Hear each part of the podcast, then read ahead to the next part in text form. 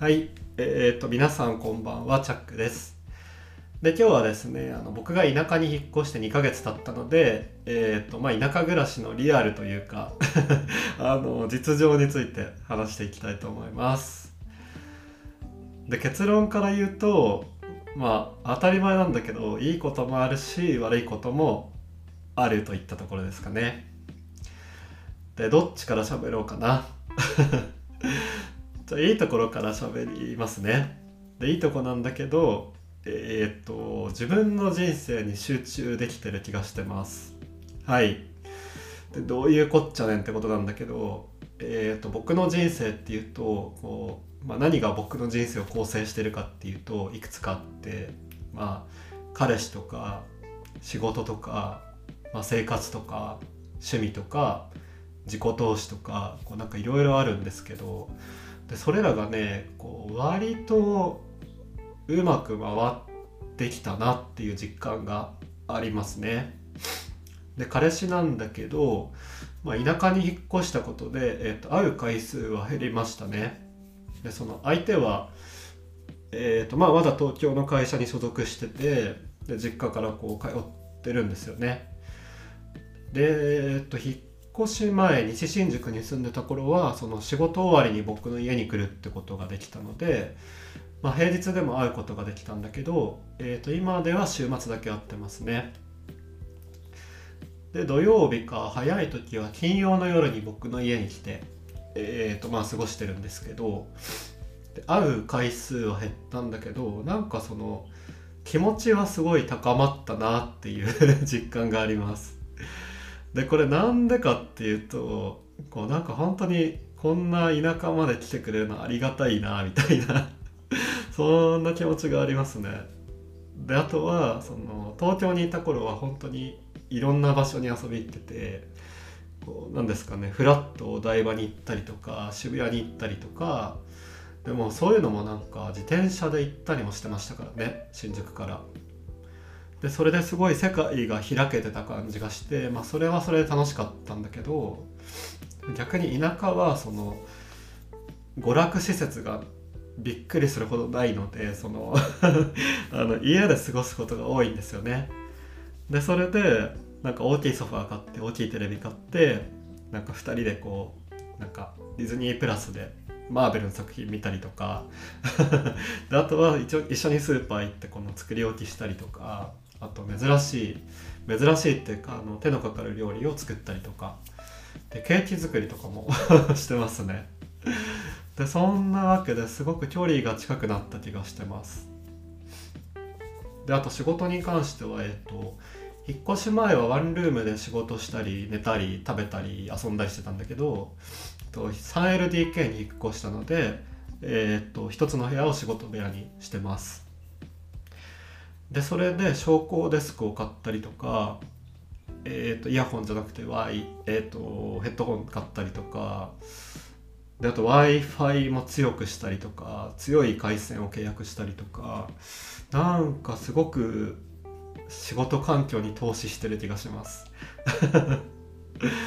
でそんなことをねやり始めるとねどんどん生産性上げたいなみたいなすごいあの意識が高まってきて。最近音声入力を頑張ったりしてますね。で音声入力はこういう風に喋ってるのを文字にするってやつでなんか仕事のチャットの返信とかちょっとした文章の生成は最近はこう喋って作ってますね。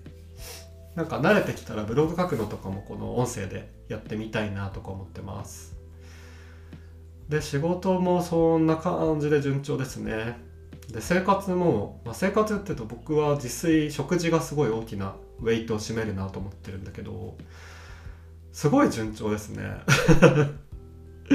なんか本当20代の若い頃はいつかは自炊ちゃんとやれるようになりたいなってずっと思ってたんですよ。でずっと思ってたけどもう仕事を覚えるのに必死で通勤するのに必死ででそんなんで本当にとりあえず米炊いて肉焼いて食べるみたいな。そんな生活してましたね。でそれが今ではねもうでかいリュック背負って自転車乗って片道15分のスーパーに行ってもう1週間分の食材を買い込むんですよね。で帰ってきてもすぐ切り刻んで野菜は冷凍して鶏肉は味をつけて袋に入れて冷凍してでひき肉もなんかハンバーグにしたりとか餃子にしたりして冷凍したりとかしててで平日はねその必要な分をちょっとずつ解凍して使っていくっていう感じです。でそうですね。時間的にも金銭的にもすごくセーブできてる気がします。でそれとあと趣味的なとこで言うと、まあ、田舎で娯楽施設がないので何ですかねその新しい世界に飛び出す必要があるなと思ってて新しい次元に行く必要があるなと思ってて最近は VR とかにハマってますね。で Facebook が作ったあのキラスクエストという、えーと、VR ゴーグルを持ってるんですけどそれをもう毎日やってますね。で残念ながら僕は一つのソフトをただやり続けてるだけなんですけど、えーと、ビートセーバーっていう音ゲーですね。なんかキューブがこう VR 空間上でどんどん向こうからやってくるのでそれをひたすらこう両手を振り回して切るってことをしてますね。で半年もやってるとだいぶ上達した感じがありますね。で通勤もないし東京で東京の街を歩くってこともなくなったので本当に一日の歩数が歩く歩くなんですかねステップが3桁とか ひどい時は2桁なんじゃないかなって日もあってだからその VR のおかげでだいぶ運動にはなってますね。割と冬場でも汗だくになって暖房消すぐらいなのですごくあの 買ってよかったなって感じです。であと VR で言うとあのまあなんか新しいことを勉強しようかなと思いましてまあ、その田舎ですごく静かだしあの時間もあるので集中できるんですよね。でそれで、えーと、3D モデリングの勉強をしてます、うん、で僕は本業がプログラマーでウェブサイトとか作ってるのでちょっと本業とは微妙に違うんだけどなんか違うからこそ新鮮だしまあでもちょっと似てる場所もあって学習がちょっと早くなったりとかいやすごい楽しんでやってますね。なんかねそのブレンダーっていう、まあ、オープンソースの無料のツールを使ってるんですけどいや楽しいですね。簡単だし。で YouTube でブレンダーって調べると本当にたくさん動画があってで日本人の方が解説したやつとかもあるのでその本当に環境構築とかいらないのでもうただただ動画と同じようにするとなんかすごい 3D のキラキラしたあの水とか芝生とかスプーンとかが簡単に作れちゃいますね。でアニメーションつけたりとかもできるしちょっとこれをあの三日坊主になんなきゃなんですけど 今1ヶ月勉強したとこでちょっとこれをねもっとあの勉強していってなんかちょっとした 3D アニメーション作れるようになりたいなって思ってますね。ななんかすごい急にゲイ的な話なんだけどその僕すごいアダルトコンテンツを作ってみたくて。そうなんですかねその日本のゲイマーケットってまあどうかなって考えた時に結構二次元イラストとかあと、まあ、ゲイゲームそのなんかその何ですかね。攻略ゲーみたいなああるのかな。でそういうのはあると思ってるんだけどその 3D とか VR ってこうまだまだあのブルーオーシャンというかあの未開拓なんじゃないかなって思っててちょっとねそこをね攻めたいなって 思ってますね。そうそうそう。仕事はねほんと真面目にウェブサイト作ったりしてるのでなんかプライベートはふざけたいというかその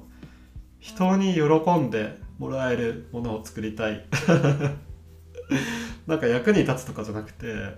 あの好きになってもらえるものを作りたいなとか思っててあなんか自分の中にはこういうクリエイター根性がまだ残ってたんだなとか思ってすごいそれは再発見でしたね。しかも多分 3D プリンターと合わせたらその前付き合ってた人のそのチンコの形をあの 3D モデリングしてでちょっとアニメーションつけたりしてそれを 3D プリンターでプリントしたらいやこれどんな男性器でも手に入るなみたいに思ってて。まあ半分冗談なんだけどなんか 3D の可能性を感じてますね。3D というか VR というか。で自分でモデリングした人間とかをそのトラッキング？あの両手両足にこうトラッカーをつけてこう動くことでその自分の 3D モデル自作の 3D モデルをこう動かすこともできるっていうのも多分できると思うんですよね。だからちょっとあの田舎で娯楽がないのでそういう方向で頑張っていきたいなみたいに思ったりしてですね。はい。でそうですね。でそんな感じであの生活自体はすごくあのうまく回ってきてて、えーと、自分の人生に集中できてるなと思います。でそれがいいことかな。で一方悪いことなんですけど いや田舎にねあのゲイライフはないんじゃないかってすごい感じてますね。これ端的に言うとちょっとつあの本当に端的に言うといやつまんないなって思う瞬間は本当にありますね。でまあそもそもどの程度の田舎かって話なんだけどえっ、ー、と最寄りの駅はまあ、歩いて10分以内なんだけど無人駅ですね。で無人駅で、えっと、周りにコンビニとかもなくてもう夜はほんと真っ暗っていう感じですね。もちろん駅は光がついてるんだけど本当にもう数分歩いたら真っ暗って感じでなんかいやほんと田舎だなって最初はすごい衝撃を受けましたね。でそれでまあ周りも全部住宅街なんだけど本当に朝起きてあのまあ家族が多いんだけど朝起きて車で出勤していってで夜になったら車が戻ってきてなんか家族団らんとかしてで本当に夜9時10時には寝てんじゃないかみたいな 街自体が真っ暗になるっていうなんかそんな感じですね。で僕の住んでるのがファミリータイプの物件で6室あるんだけど多分自分以外の部屋の4室はファミリーででちっちゃい子供がいると思うんですよね。で結構日中とか赤ちゃんの泣き声とか聞こえてて、まあ、僕はあのうるさい町から引っ越してきたので、まあ、全然それは気になんないし、まあ、赤ちゃんって泣くもんだよなって思ってるので まあいいんだけどでもそういうのをねあの見聞きしてるといやほんと違う世界に来ちゃったなって思いますね。で結構あのネットとか見たりとかニュースとか見たりしてるとその何ですかねそのどんどん社会が便利になってきててあのまあウーバーイーツみたいな配食サービスが始まったりとかであとはまあ車もねあの1人1台所有するのはもう時代遅れっしょみたいな カーシェアリングでしょみたいなそういうのもあると思うんだけど田舎に引っ越してみるとそんなの全然ないんですよね。なんか生き方の多様性とか言ってその東京とか大都市でシェアハウスしたりとかあとそのあのめちゃめちゃ狭い3畳の物件畳3畳の物件だけど家賃がめちゃめちゃ安いみたいな。そういう暮らしが今ありますみたいなこう夕方のニュースとかでやったりしてんだけどでも田舎はね本当確率的ですね。あの全然まあ僕が表面的に見た話なんだけど全然均一で多様ではなくてまあその結婚して家族作って家買って車買ってここで生きていくかみたいなそんな人たちばっかりに見えますね。でそれでねなんか何駅か行ったとこに電車に乗って何駅かあの行ったとこにまあそれなりに便利な街があってあの何ていうのかな。まあララポートもあるんだけどでねそれで彼氏と2人でこう行ったりするんだけどなんかゲイカップルっぽい人なんて全然いないですね。で新宿でよく見たあこの2人絶対今初リアルしてるみたいな。あ絶対今初めましての会話してるみたいな。そんな光景一度も見かけないですね。でそれで手をつないでこうデートしたりしてると本当めっちゃ見られますね。新宿の頃はまあ見てくる人はいたんだけどそれ以上に人が多いしいろんな人もいるしそもそも他にもねあのゲイカップルもいたりするしなんかそんな目立つことはなかったんだけどでもなんか引っ越してからは僕らの町にもゲイカップルが来たみたいな なんですかね。あのボリジョイサーカスが来たじゃないけど なんかそのすごい目立つなっていうのは感じてます。で僕は今の彼氏と会ってゲイアプリは消したんだけど多分ねそのアプリ開いたとしても周りにあんま人いないんじゃないかなって思うんですよね。でゲイバーとかもまあ当然のようにないしで友達とどこで遊ぶってなったらこっちに来てもらうのも本当申し訳ないし、まあ、新宿とかそのなんだろうねちょっと電車で行ったとこになるんだろうね。でそんなわけで、まあ、田舎には本当ゲイライフはないなっていうのをあのこの2ヶ月実感してました。こうなんかなんだかんだ新宿では4年間住んでたんだけどあ楽しいことがいっぱいあったんだなってこう今になって思ってます でそれでそうそうでそれで今の人生というか生活がすごくあの淡々としてて想定通りのことしか起こんなくなっちゃったんですよね。まあ、ゲイライフに限らずその僕の生活はどういうサイクルかっていうとまあ起きてえー、とゴミ出ししてでゴミ出しもなんか近所の人に会いたくないので遅いわざわざ遅い時間に出して。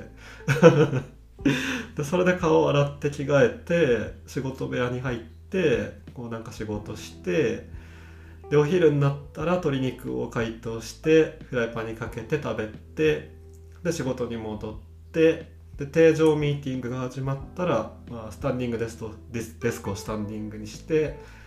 であとダンベル買ったんでダンベルを持ち上げながら、えー、定常ミーティングに参加してで夕方に仕事終わって外が暗くなってて、えー、また鶏肉を解凍して食べてっていう そんな生活なんですよね。でほんとびっくりするほど